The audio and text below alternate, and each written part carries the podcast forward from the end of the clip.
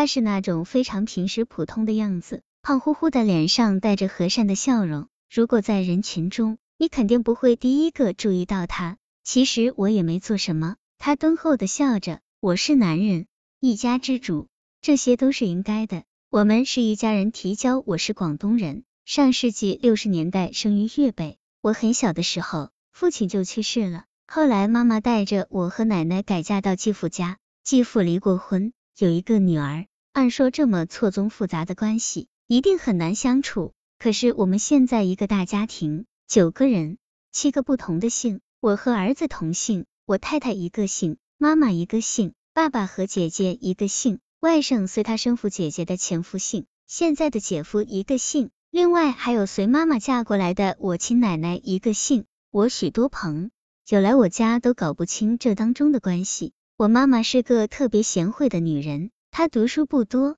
却温文尔雅。嫁给我爸爸后，夫妻相濡以沫，非常恩爱。可惜好景不长，我一岁时，爸爸得了重病，妈妈倾尽所能为爸爸治病，可是爸爸还是离开了我们。爸爸去世时，家里一贫如洗，妈妈没有固定工作，靠做临时工养活我和奶奶。当时爷爷已去世，爸爸的姐姐和妹妹出嫁了。他们都表示无力抚养奶奶，奶奶本来哭着说不能再给妈妈增添负担，要回乡下当孤寡老人。可是妈妈说，只要有我和孩子一口吃的，就不会让您饿着。就这样，妈妈一直把奶奶带在身旁，后来带着奶奶嫁到继父家，直到现在。妈妈的贤惠远近闻名，爸爸去世后，许多人给他介绍对象，可是因为带着我和奶奶，妈妈错过了很多机会。爸爸去世时，我才三岁。许多男人说我可以跟着过门，但奶奶就不可以。妈妈听了，转身就走。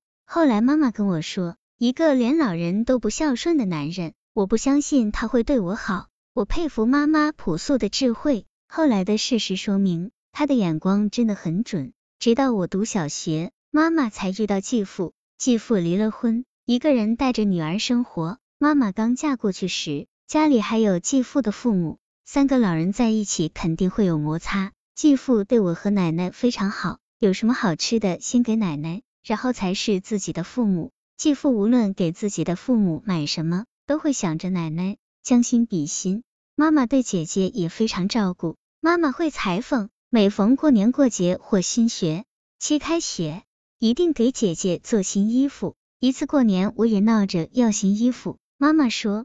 你是男孩子，要朴素点；姐姐是女孩子，要漂亮才行。就这样，我们这一大家子磕磕碰碰却亲密无间的生活在一起。你的痛就是我的痛。这些年来，家里老的老，小的小，眼看着妈妈和继父的头发飞快的白了。姐姐初中毕业时，家里实在供不起两个孩子读书，妈妈难过的直掉泪。继父对姐姐说：“爸爸也希望你有个好前程。”可是实在没办法，弟弟功课比你好，你就把机会让给弟弟吧。姐姐不舍得离开学校，和妈妈抱头痛哭了一夜。可第二天，她一声不响收拾行李打工去了。姐姐第一次拿工资就给我买新书包，对我说：“咱家的希望就靠你了。”我流着泪对姐姐说：“我不会忘记你的。”